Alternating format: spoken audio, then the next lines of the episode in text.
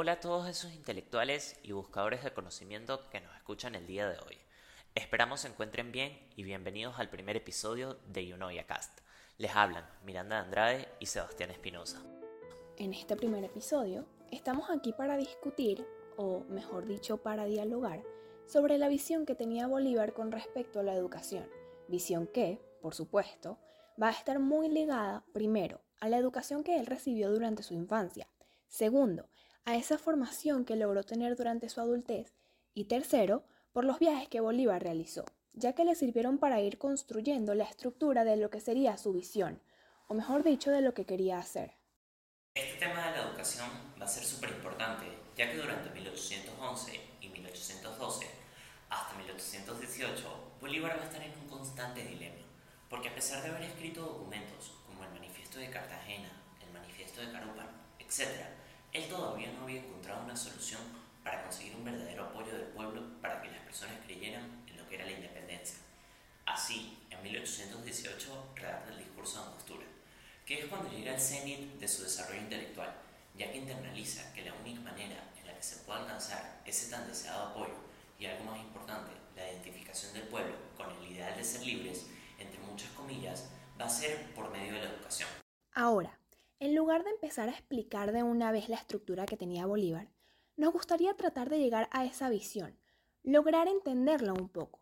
Mm, digamos que trataremos de calzarnos los zapatos del libertador y no tan solo entender esa estructura de la educación, sino lograr entender la trascendencia que tiene esta en nuestras vidas, porque muchas veces malinterpretamos el concepto de esta palabra. Le damos la simplicidad de solamente sacar buenas notas, pero la realidad es que la educación va mucho más allá de eso. Y por eso vamos a empezar haciendo una pregunta un tanto reflexiva. ¿Cuál es la visión individual que se tiene con respecto a la educación? Ya que cada uno de nosotros ha recibido un método educativo diferente, el cual nos cambia y afecta como personas durante toda nuestra vida. Entonces, Sebastián, ¿qué opinas tú? Para mí la educación es una experiencia en la que vamos a adquirir conocimientos, en la que vamos a reflexionar y nunca vamos a parar de aprender. Para mí la educación es una disciplina que está diseñada para cambiar a todo el que la conozca, pues uno cambia constantemente a medida que vamos aprendiendo. La educación es un proceso infinito y constante, porque nunca a lo largo de nuestras vidas vamos a terminar de aprender. Estoy muy de acuerdo con lo que dijiste, Sebastián. Y guiándonos por los pensamientos de Bolívar, para responder esta pregunta tenemos que remontarnos a la antigua Grecia y sobre todo a uno de los aportes más importantes que ésta nos dejó, la filosofía. Con la etimología de la palabra ya nos podemos comenzar a dar una idea de lo que ésta se trata. Esta es amor a la sabiduría. ¿Y de dónde viene la sabiduría? Del hacerse preguntas, cuestionarse todo lo que nos rodea y su porqué. Entonces, podríamos dar con un concepto, y es que la filosofía surgió debido a la formulación de preguntas ocasionadas por amor al conocimiento. Y una palabra clave que no deberíamos olvidar es razonamiento, un estado constante de cuestionamiento. Exacto. Un ejemplo clave que para mí representa este concepto es Mafalda. Para los que no sepan, ese era el nombre de una niña que protagonizaba una tira cómica de prensa argentina hecha por el humorista gráfico Kino. El punto es que Mafalda se cuestionaba todo lo que la rodeaba, hasta las cosas que comía. Pero aquí el tema central no es como tal conseguir la respuesta, sino que esa respuesta me satisfaga del todo, porque puede pasar que lo que consiga no responda por completo mi duda, y esto me lleva a indagar o pensar en otras posibles soluciones.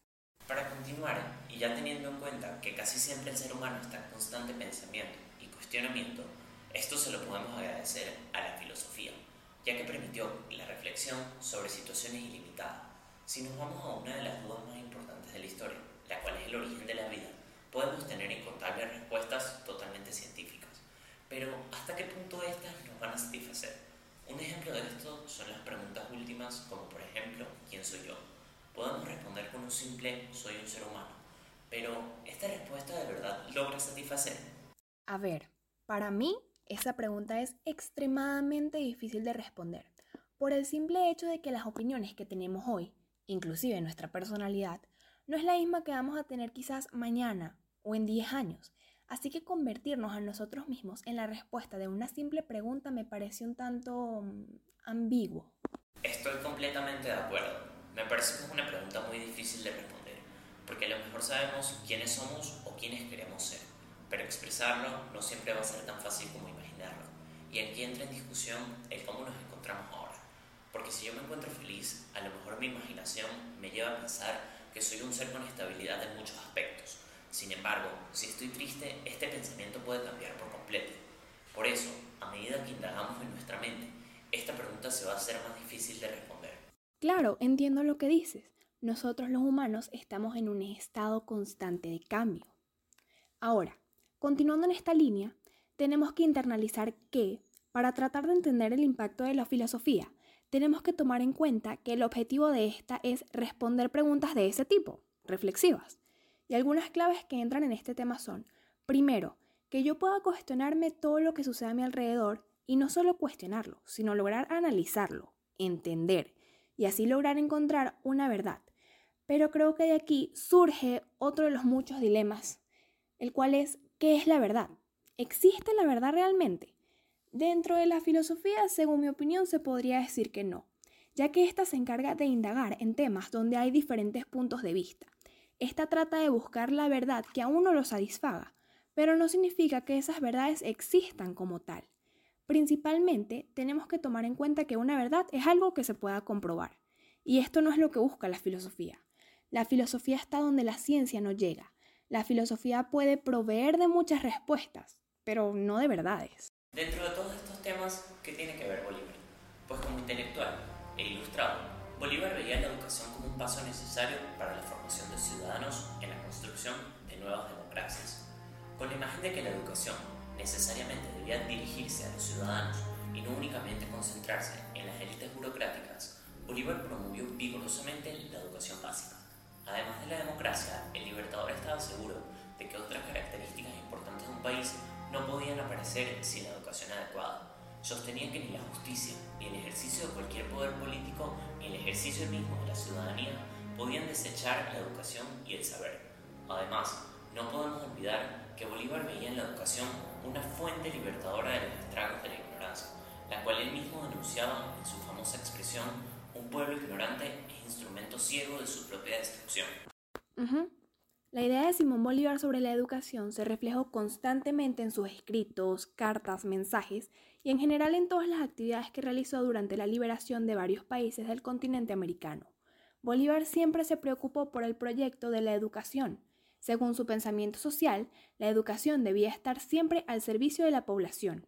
De este modo, ideó la enseñanza obligatoria, buscando siempre la capacitación de los indígenas, Bolívar pensaba que la consolidación de naciones libres solo podría lograrse después de superar, por medio de la educación obviamente, la mentalidad de colonias subordinadas. Respecto a esto, Bolívar afirmó, las naciones marchan hacia el término de su grandeza con el mismo paso en que camina la educación. Otra cosa, alguna de las obras que Bolívar realizó en los diferentes países que liberó fue la fundación de diversos establecimientos educativos con dotación de docentes. Bien decía el Libertador, moral y luces son nuestras primeras necesidades.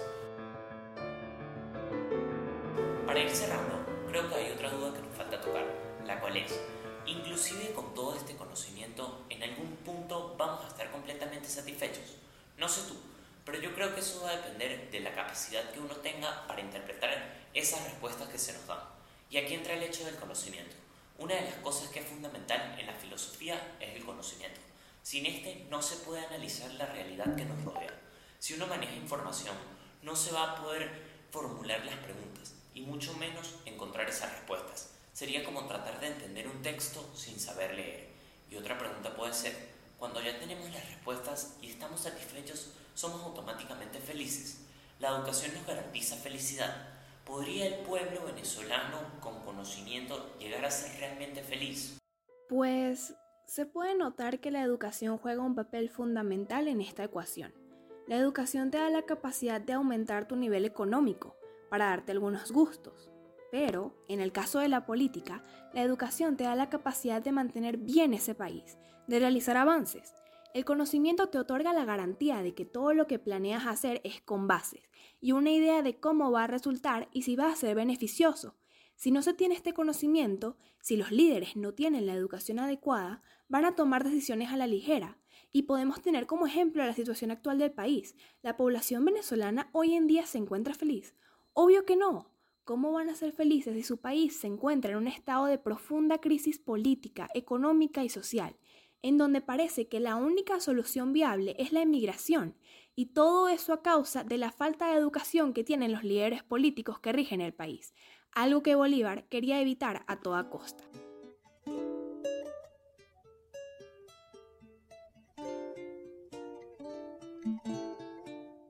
En vista de que se nos está acabando el tiempo, esto ha sido todo por hoy.